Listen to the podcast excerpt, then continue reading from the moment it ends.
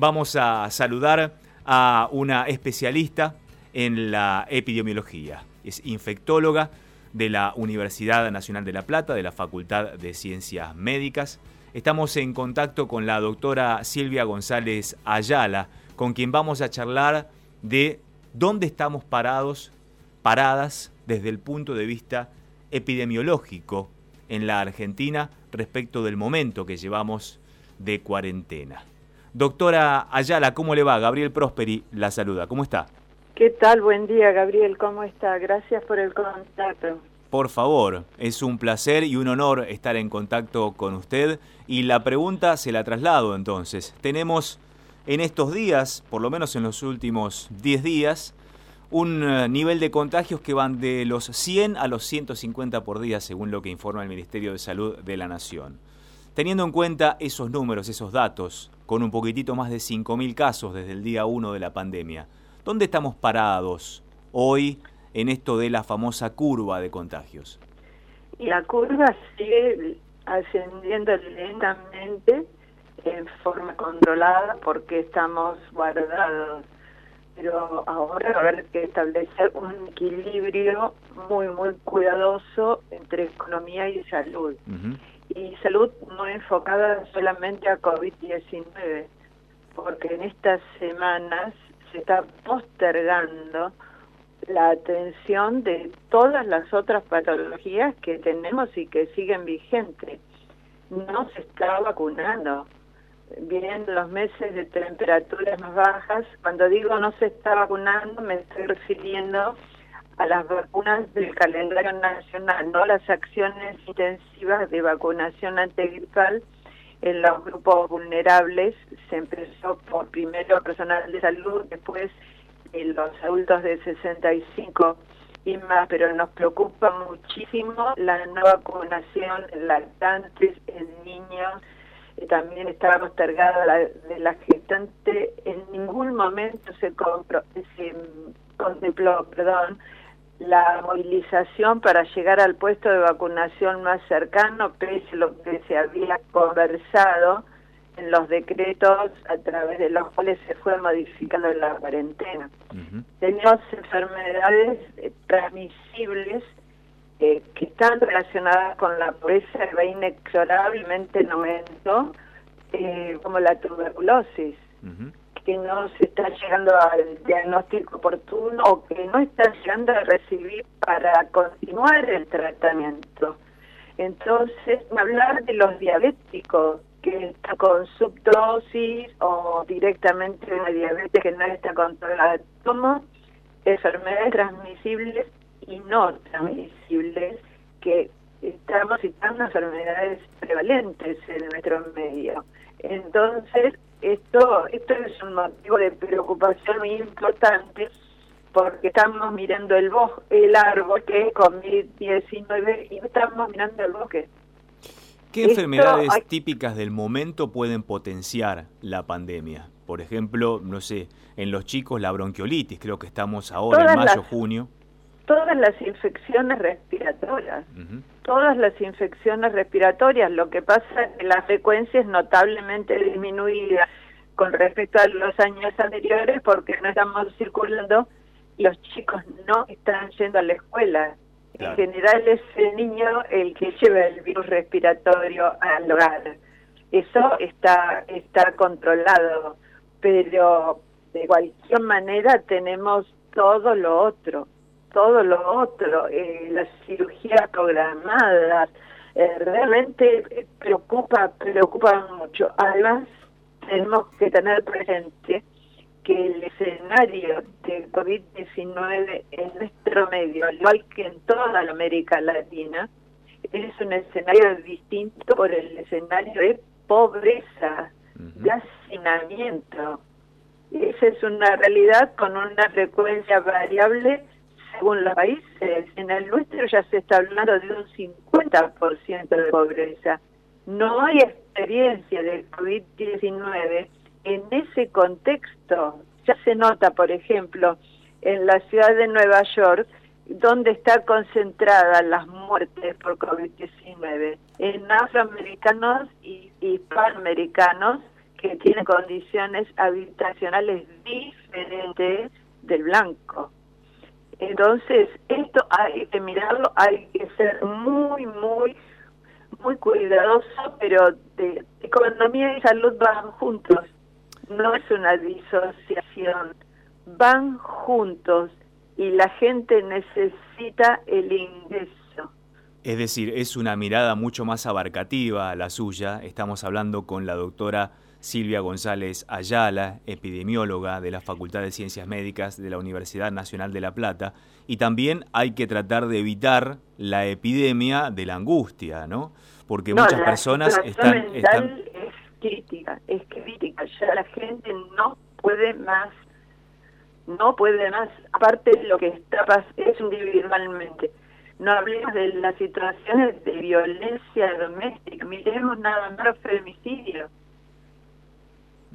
hay, hay que mirar el todo, hay que mirar absolutamente el todo. En estas seis semanas, eh, Salud se ha organizado desde el punto de vista de la asistencia, pero ojo que el personal de salud no está siendo tratado a la altura que corresponde en la emergencia los salarios siguen absolutamente retrasados, ese bono de 5 mil pesos no ha sido cobrado, hay reducciones del salario en plena pandemia, entre el 40 y el 50% dependiendo de la institución o la dependencia. Hay que mirar el todo, hay que mirar el todo, es imprescindible. Doctora, ¿usted estaría de acuerdo con una apertura para salir, por supuesto protocolizada y con todas las instancias de controles necesarios, pero de las no las salidas digo de jóvenes o de adultos o acompañando a menores a parques, por ejemplo, teniendo, por ejemplo, un ingreso a, determinados parques por DNI, para poner un ejemplo? Yo lo que priorizaría es la salida para trabajar bajo protocolo. Eso la primera la primera cosa es esencial que las personas recuperen los ingresos genuinos. A un pentapropista los 10 mil pesos no le alcanzan por mes. Esto es claro. Ese es el enfoque. Y nosotros tenemos un 40% de personas en economía formal ¿Y usted cree que en el, en el momento en que estamos hoy epidemiológico, en el momento que, estamos hoy epidemiológico, ¿se puede hacer eso? Hay que trabajar bajo protocolo. Acá el planteo tiene que ser no ir a buscar el virus, es la responsabilidad individual. Y esto es lo que tenemos que remarcar. Se acabó el mate todos juntos, eso no. El tapabocas, tapabocas en nariz, la higiene de manos, la distancia de dos metros entre personas. Hay muchas actividades que se pueden retomar. ¿Y cómo se hace con, el transporte público? ¿Cómo se hace con el transporte público, que es la principal preocupación en esta zona? Transporte público está regulado, ya está el, el último protocolo y la persona en lo que toque, porque es donde más persiste el virus, ¿no es cierto? En las cosas de plástico, en las de metal, como un pasamanos, una agarradera, con el alcohol gel en el bolsillo. No queda otra. Eh, toca, eh, higienizarse las manos, no tocarse la cara. Es decir, esto hay que incorporarlo. Es mucho más estricto que como trabajamos en la pandemia de influenza del 2009. Usted sabe, doctora, que la estoy escuchando y usted como epidemióloga está de alguna manera contraponiéndose al discurso hegemónico de los epidemiólogos, por ejemplo, que trabajan con el gobierno de la nación, que estarían apostando a una extensión de la cuarentena obligatoria. Para usted entonces no debería ser obligatoria la cuarentena, debería ser algo que estuviera individualmente para cada uno. Algo controlado, ir estableciendo, bueno, esta semana empieza a trabajar, por ejemplo, la construcción de aquellos que son eh, locales, ¿no es cierto? Eh, puede pasar en Buenos Aires. Yo escuchaba ayer al vicejefe de gobierno que decía que el 20% de la mano de obra en ciudad de Buenos Aires es de la propia ciudad.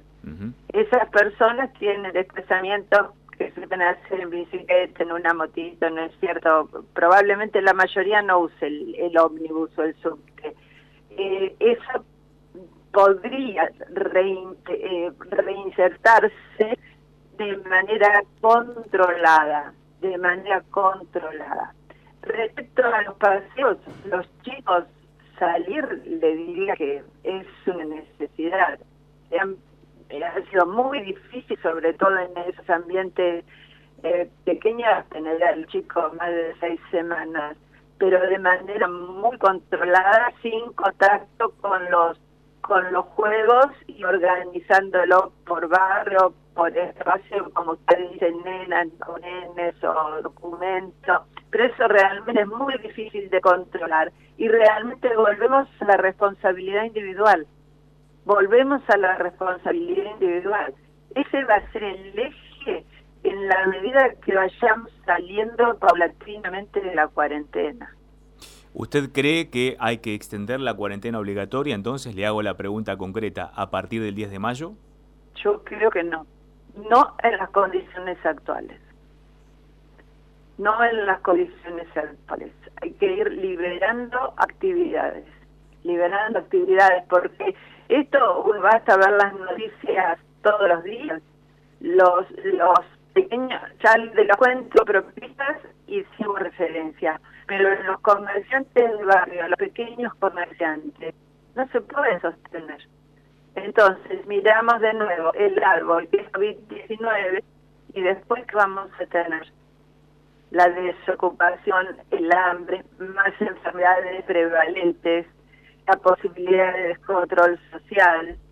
Hay que ir lanzando muy cuidadosamente ahora, porque si bien, por ejemplo, se anuncia, bueno, va a caer tanto por ciento de PBI, tanto la desocupación, que es un punto central, porque ya, mientras están con las cuarentenas barriales en las zonas periféricas con necesidades básicas insatisfechas, además de las ollas populares, las escuelas abiertas, todo ese soporte, ¿por qué no empezamos a enseñar a cultivar para el autoabastecimiento? A criar determinado tipo de animales para el autoabastecimiento, sabiendo que vamos a salir en una situación crítica.